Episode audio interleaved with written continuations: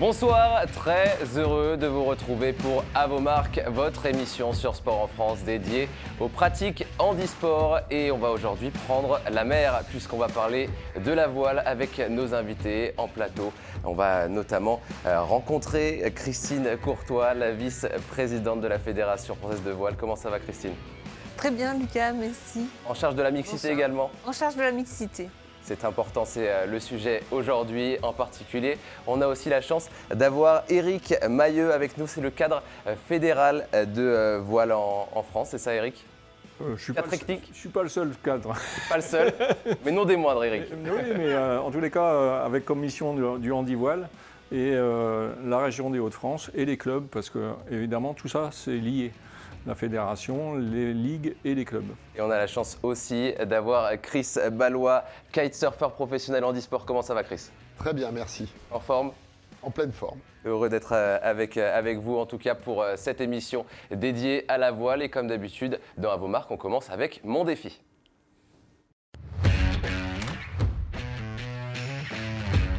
Évidemment, la voile avec euh, la force propulsive, le vent, toute euh, forme d'handicap qui euh, est le bienvenu dans la voile. Christine, on est d'accord, c'est praticable d'un n'importe quel âge et pour n'importe quel type de handicap. Tout à fait, tout à fait. Et donc la Fédération française de voile est engagée depuis déjà de nombreuses années dans le développement des pratiques handi, voile et handi valide. Mhm.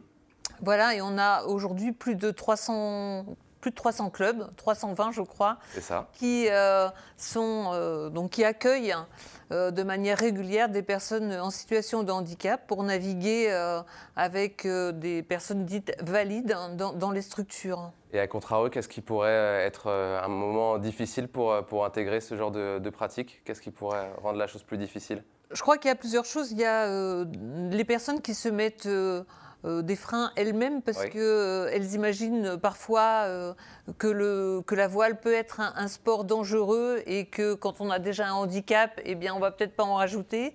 Donc il faut il faut qu'on soit rassurant par rapport à ça pour dire que dans les clubs, oui, on peut pratiquer. C'est vraiment un, un, sport qui est ouvert à tous et donc qu'on peut le pratiquer de manière très sécure.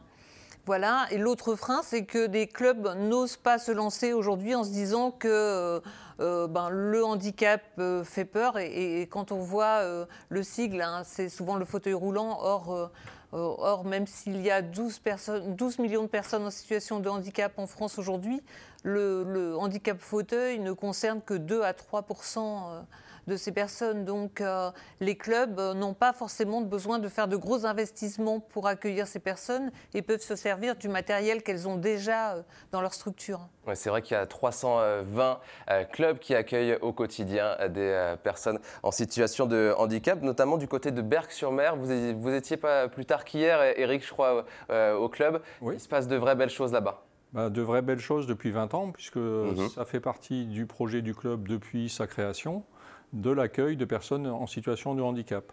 Donc euh, la particularité, c'est que ben, les gens arrivent et euh, ils posent leur fauteuil ou leur handicap sur le ponton et ils montent sur une embarcation, un bateau, une planche, euh, quel que soit le support, et ils naviguent comme tout le monde.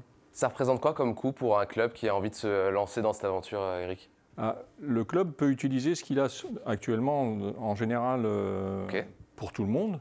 Après, si la personne a besoin d'un bateau particulier, eh bien, on va adapter euh, avec du matériel pour que la, personne euh, soit en situation de confort sur l'eau, parce qu'il faut toujours avoir du plaisir à, être sur l'eau.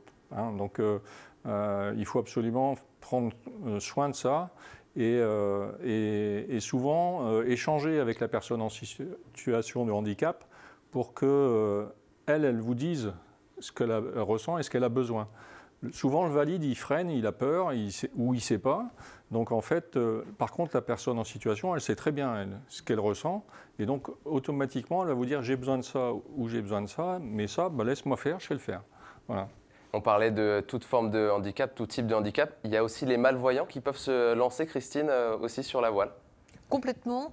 Complètement. D'ailleurs, la, fédération a une convention avec euh, l'UNADEV Mhm. donc euh, qui est euh, une association euh, qui travaille pour permettre justement aux, personnes qui souffrent de cécité de pouvoir pratiquer le sport. Et donc, euh, on a une application qui permet de naviguer euh, et, d'avoir euh, sur, son, sur son smartphone toutes les informations pour pouvoir se diriger sur l'eau. Ça s'appelle comment, Eric, cette application? L'application Sarah. Sarah. Voilà. Et donc, ça permet aux malvoyants de se déplacer sur l'eau et d'être le chauffeur du bateau. Donc avec son téléphone, on peut être le chauffeur de son, Complètement. sa navigation. Complètement, voilà. Et on, est assisté par le téléphone. On peut être assisté aussi évidemment par des voyants et des valides, mais, euh, mais c'est lui qui peut euh, complètement euh, faire son parcours sur l'eau. Chris, ça fait, ça fait plaisir de voir toutes ces innovations mises en place pour un sport pour tous finalement. Bien sûr, bah, la technologie, on s'en sert. Hein. C'est certain que, que, en tant qu'Andy, bah, il peut y avoir des facilités grâce à la technologie. Et à l'inverse, souvent, c'est, euh, on va dire, le besoin d'une personne en situation de handicap qui va amener de la technologie. C'était le cas pour la télécommande, le régulateur de vitesse sur les mhm. voitures. Enfin voilà, il y a aussi des éléments qui ont été développés pour des personnes en situation de handicap qui servent aujourd'hui à tout le monde dans la vie de tous les jours. Et puis, plus globalement, on a un sport, euh, la voile, qui a énormément de types de supports. On a énormément de types de bateaux, multicoque, monocoque, kite, euh, planche à voile, etc., wing, foil même. Euh, et, ce qui est intéressant, c'est qu'en fait, en fonction de son envie, en fonction peut-être parfois de sa pathologie, si on a besoin d'un bateau plus ou moins stable, on va pouvoir en fait trouver son bonheur dans la voile, avoir des sensations. Au départ, c'est un, plaisir hein, de, naviguer de toute façon. Et puis, euh, comme le disait justement Eric, après c'est du bon sens, c'est adapter certains supports. Parfois, on met des sièges en forme de coque, voilà, comme des sièges un peu RATP ou karting, pour pouvoir qu'on va fixer sur le bateau à telle ou telle position pour qu'une personne qui soit paraplégique, sans les abdos ou tétra, puisse en fait avoir une certaine stabilité sur le bateau. Mais après, dans la plupart des cas, cette personne, elle est relativement autonome en fait dans le pilotage du bateau. Et euh, cette notion voilà, que, Christine soulignait d'handivalide, en fait, elle est, vraiment d'enjeu. C'est-à-dire qu'une personne en situation de handicap, par certains moments, elle va avoir besoin d'aide pour accéder au bateau, par exemple. Et puis dans le reste, on va aussi apporter euh, des connaissances, apporter de la compétence et puis apporter du sens en fait au, fait de naviguer.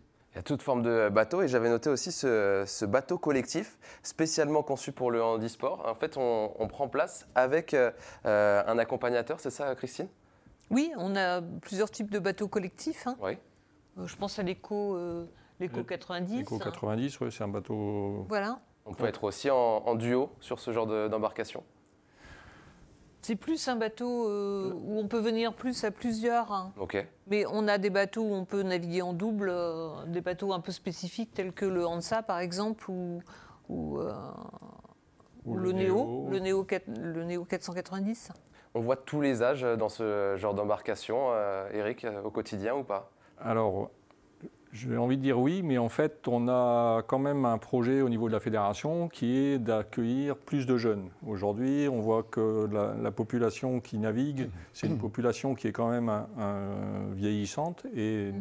un de nos objectifs sur euh, ce mandat euh, fédéral, c'est de développer et de capter de nouveaux jeunes pour la pratique euh, régulière dans les clubs.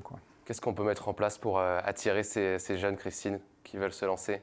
Euh, je pense qu'on a un gros travail de communication à faire par rapport à ça. Mhm. Et, donc, euh, je pense que euh, faire des images sur le handicap hein, avec Chris ou, sur la voile avec Damien Seguin, je pense que quand on a des figures auxquelles on peut s'identifier, ça donne envie.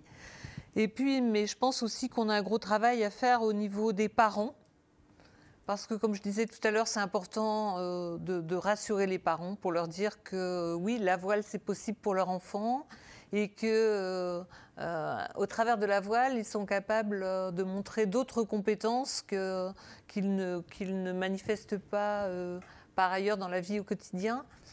je crois qu'on a aussi un travail à faire auprès des prescripteurs que sont ben, les médecins qui sont dans les centres spécialisés pour euh, justement faire connaître euh, toutes les possibilités euh, qu'offre la voile en termes de réadaptation. C'est vrai qu'on parle aussi souvent, vous l'avez mentionné, de cette sécurité qui peut inquiéter parfois les, parents. Comment on arrive à, convaincre voilà, les, parents d'enfants qui, qui ont envie de se lancer aussi? Il faut parrainer. Il faut parrainer. oui, parce qu'en en fait, il faut leur montrer que c'est faisable. Oui. Et donc, bah, il faut emmener les parents, et puis, et puis il faut emmener les, les, jeunes et les moins jeunes. Je veux dire, à partir du moment où vous emmenez les gens avec vous et vous leur montrez que c'est possible, je veux dire, au niveau de la fédération, il y a eu un travail qui a été fait pour lever le problème de, l'attestation de natation euh, pour les enfants. Donc, euh, je veux dire, c'est pour tout le monde. Je veux dire, donc c'est important, je veux dire, euh, de, montrer qu'il n'y a pas de barrière hein, qui, qui, freine et que, en respectant le bon sens, on va, on va naviguer et faire naviguer tout le monde. Quoi. Donc emmener tout le monde en stage, convaincre tout le monde par, par ce genre de, de biais-là. Oui, tout à fait. Et puis se servir des gros événements pour euh, proposer aussi des baptêmes. Mhm. Parce que je crois que euh, c'est en faisant qu'on dompte un peu ses peurs. Et que, euh, bon, là je vois par exemple sur la Jacques Vabre, hein, la fédération avait un stand, on a, avec le, la Ligue Normandie, on a proposé des baptêmes pour essayer les supports et je crois que les gens étaient ravis, quoi le public qui a pu, euh, le grand public qui a pu participer euh, à ces baptêmes euh, était, vraiment, était vraiment ravi. On va parler d'avenir. Eric, vous vouliez ajouter quelque chose? Oui, je pense que les baptêmes, il faut retenir que sortant du Covid, on va pouvoir remettre en place certaines activités et au mois de juin, il est prévu une semaine où les clubs seront ouverts pour faire découvrir plus particulièrement le handivoile. Et donc, au niveau fédéral, on va communiquer là-dessus pour que dans les clubs, euh, tout le monde accueille les personnes en situation de handicap et donc euh, prennent plaisir à naviguer. Ouais, ce plaisir à, naviguer, euh, évidemment, c'est par les compétitions, par ces athlètes qui nous font rêver. On parlera de Chris tout à l'heure. Juste avant, on parle de Paris 2024. C'est vrai que c'est une mauvaise nouvelle, entre guillemets, peut-être une bonne pour les années futures, mais on ne retrouvera pas la, voile pour, pour Paris, pour les Jeux paralympiques. On travaille sur le dossier du côté de la, de la fédération, Christine? Complètement, complètement, parce que euh, effectivement pour 2024 ce ne sera pas le cas, mais en revanche euh, tous nos espoirs euh, se tournent vers 2028. et, ce qu'on aimerait en tous les cas pour que, pour que le paravoile revienne, revienne c'est montrer une image dynamique de la voile handi.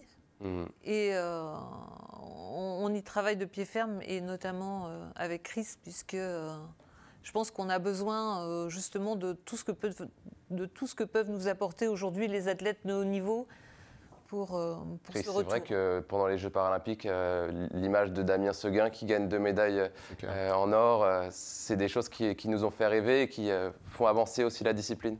Ben on est, je pense qu'on est à un moment charnière. Voilà, le, le paravoile a malheureusement, enfin la, voile a quitté le, le para et les Jeux, les Jeux Olympiques. C'est très dommage. Et, en même temps, bah, il faut en profiter pour se renouveler.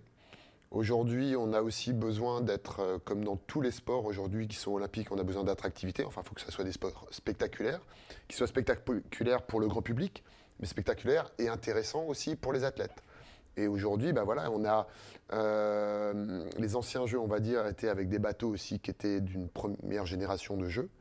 Euh, je pense qu'on peut passer un step, avoir des bateaux plus modernes, volant pour certains, multicoque pour d'autres, essayer de faire quelque chose de mixé entre euh, la navigation solo, la navigation en équipage, les bateaux volants.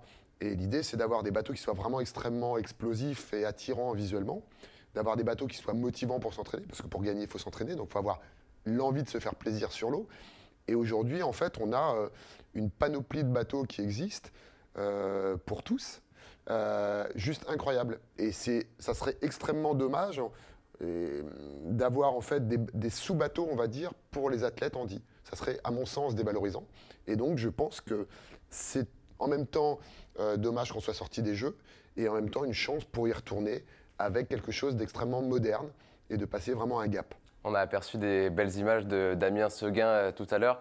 Euh, c'est vrai qu'il a marqué les esprits, vous le connaissez, son parcours, il, force le respect, hein, c'est vrai. Bien sûr, oui, on se connaît parce qu'on a voilà, des, euh, on a navigué, il m'a permis aussi de naviguer sur l'IMOCA euh, euh, du vent des globes, donc c'est une chance. Et, c'est vrai que bah, à notre échelle, à notre niveau, en pratiquant parmi les valides, c'est pour ça que cette notion d'handicap Septième du Vendée Globe, elle est vraiment intéressante. C'est de montrer qu'en fait, on a des capacités, on a des compétences. et qu'il ne faut pas surtout nous freiner en fait. Voilà, Damien a eu des difficultés à s'inscrire au Vendée Globe. Moi, j'en ai eu d'autres sur certaines compétitions valides. Et, et c'est ce, en fait, c'est cette difficulté qu'il faut, euh, faut changer. C'est-à-dire, aujourd'hui, certaines personnes prennent des décisions en étant valides pour des handis. Et ça, c'est un réel frein en fait être même parfois meilleur que euh, des valides, c'est euh, justement le thème de ce prochain passage. C'est évidemment la rubrique Parcours Perf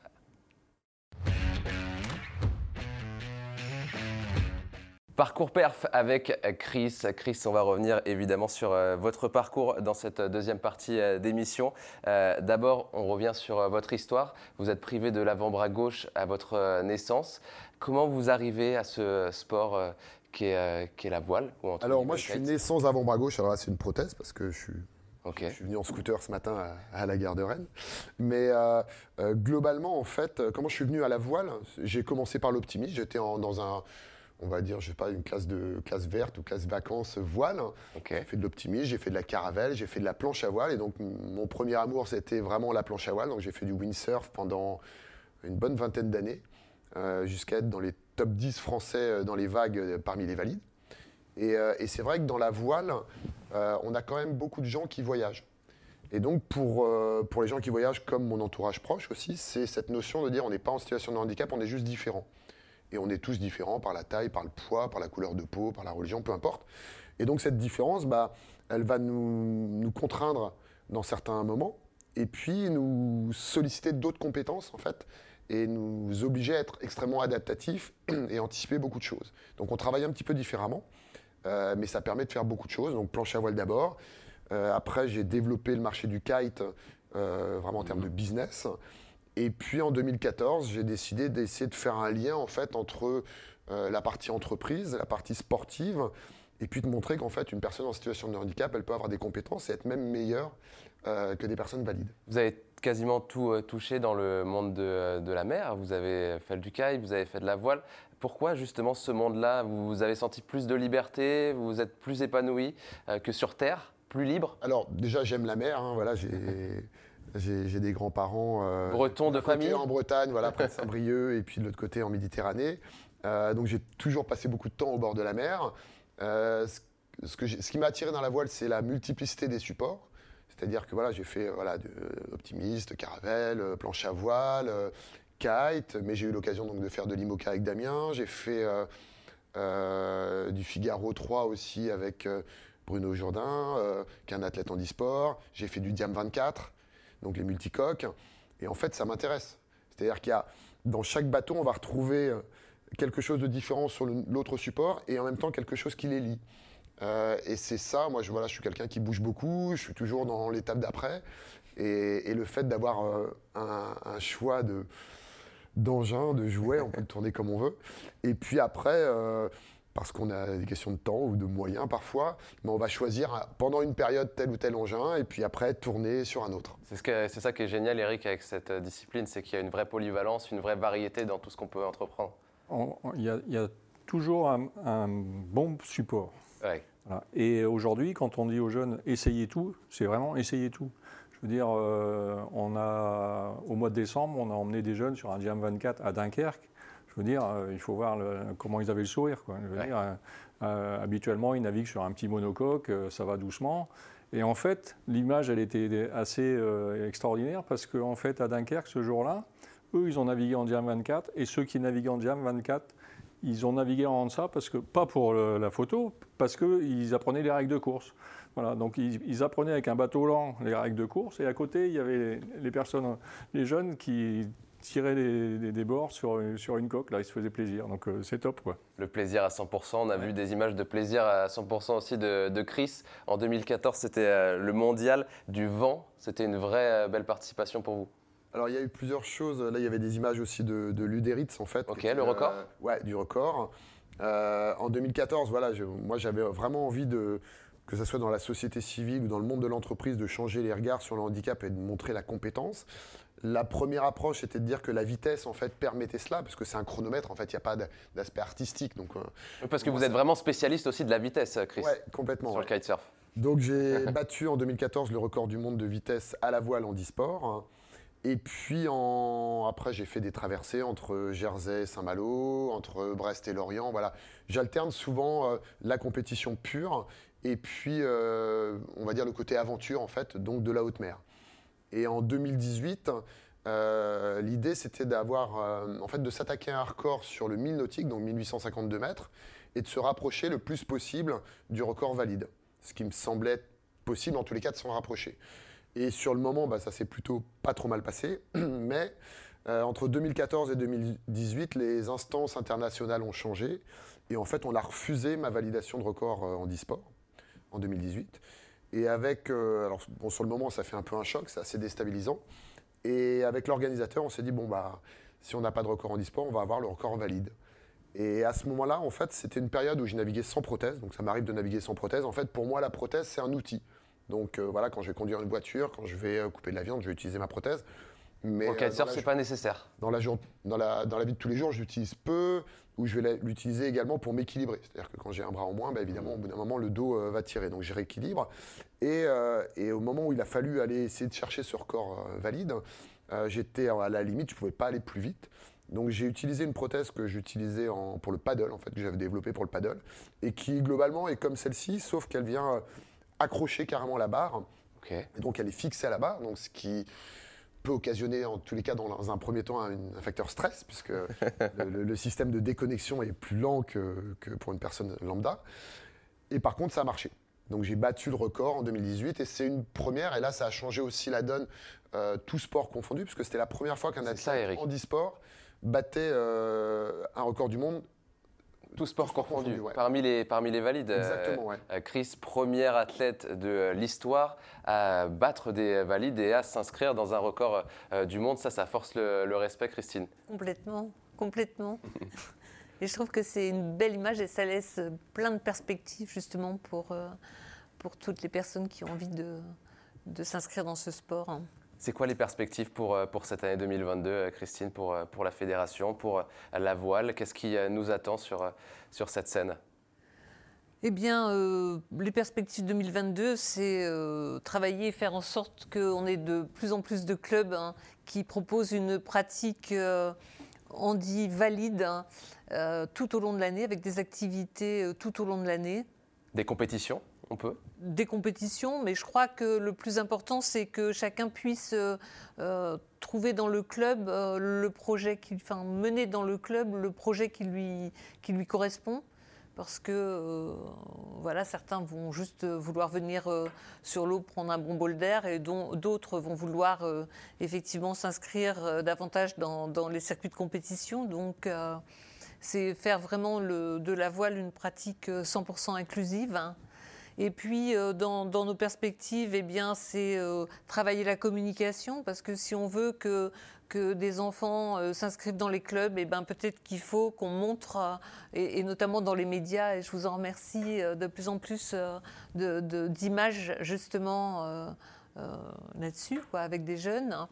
Et puis, euh, il faut qu'on continue aussi à former, parce que ça, c'est, euh, je pense mm. que c'est quelque chose d'important au niveau de la fédération, c'est de former nos bénévoles justement à, l'accueil euh, de ces personnes qui, ont, qui vont avoir des besoins un peu spécifiques. Former donc nos bénévoles, mais aussi tous nos éducateurs sportifs et nos professionnels. voilà, donc continuer cette formation et puis travailler pour euh, faire en sorte qu'on retrouve euh, la discipline aux Jeux paralympiques de 2028. C'est vrai que c'est un vrai enjeu aussi, les, bénévoles. Il va falloir plus de gens encore qui, qui s'engagent là-dedans. Eric On a toujours besoin des aidants. Hein. Sans aidants, il y a toujours un, petit, une petite difficulté. Donc, chacun a sa place dans le club. Donc, et les aidants, bah, c'est des personnes à qui on donne les bons gestes les, bons réflexes pour que euh, tout se passe bien. Et euh, il faut savoir que Christine parlait de la formation. Euh, cette année, au niveau de la fédération, on a accompagné quatre personnes en situation de handicap à se former pour être moniteur ou diplômé d'État de voile. C'est-à-dire que c'est aussi quelque chose de possible. Il n'y a pas de, a pas de, de porte fermée. C'est un peu plus long, il y a un peu de, travail à faire, mais c'est possible pour tout le monde. Plus d'aidants pour euh, plus de pratiquants, ce sera peut-être euh, le, fin mot de cette émission, euh, pour avoir peut-être plus encore de, Damien, de Chris, pour, faire de grandes choses dans la discipline. Je dirais que, enfin moi, ce qui m'a amené à la voile, c'est voilà, c'est le rêve. C'est parce que euh, la mer, c'est beau, euh, naviguer, c'est chouette, et, et c'est surtout de, finalement, ça vient, ça vient aussi de l'initiative personnelle. C'est-à-dire que derrière, il y a des clubs qui sont en place, il y a des personnes qui sont de plus en plus accueillantes, de plus en plus informées, donc L'idée, c'est de ne pas avoir peur d'une personne en situation de handicap, parce qu'on a peur de la différence, mais il ne faut pas en avoir peur, au contraire, il faut plutôt poser des questions. Et derrière tout cela, c'est aussi penser qu'on va sur l'eau pour se faire plaisir. La compétition, quand elle vient, elle vient après. Euh, moi, j'ai tendance à rappeler que je ne suis pas un compétiteur euh, au départ. L'idée, c'était de faire de la voile. Quand j'ai accroché sur une discipline, euh, j'avais la volonté d'être le meilleur, mais pour moi-même, c'est-à-dire la volonté de progresser jusqu'à être très bon. Et à partir du moment où j'étais très bon, bah, je me suis confronté aux autres. Mais c'est plutôt dans cet état d'esprit-là. L'état d'esprit de la voile, c'est aussi d'abord, avant tout, de naviguer, de naviguer en mer, et puis de naviguer aussi entre amis. Même si euh, le kite, on a tendance à dire que c'est un sport individuel, mais souvent on va sur l'eau, on est entre potes, euh, ou on est en famille, on est avec d'autres supports sur le plan d'eau, mais, mais, mais c'est cette notion de partage qui est, importante. Et, et voilà, il ne faut pas surtout euh, euh, focaliser sur la compétition, c'est avant tout un sport plaisir. Un sport plaisir. Un sport de nature. Et euh, n'hésitez pas à vous euh, inscrire dans les nombreux clubs qu'on a cités, notamment Berck-sur-Mer, mais il y en a plein d'autres à retrouver, pourquoi pas sur le, site de la fédération, Christine? Oui, tout à fait. Et puis à venir lors de la semaine, la semaine anti-voile, anti-valide, du 11 au 18 juin. Du 11 au 18 juin. Et ben voilà, c'est noté pour euh, cette émission. Merci à toutes et à tous de nous avoir euh, suivis. À très bientôt pour un nouveau euh, numéro d'Avomark. Merci à vous trois de nous avoir accompagnés et à très bientôt donc sur Sport en France. Bonne soirée. Ciao.